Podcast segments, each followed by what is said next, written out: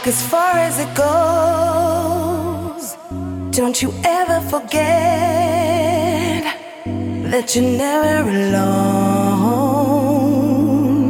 So when you feel like you have lost your way, something will show you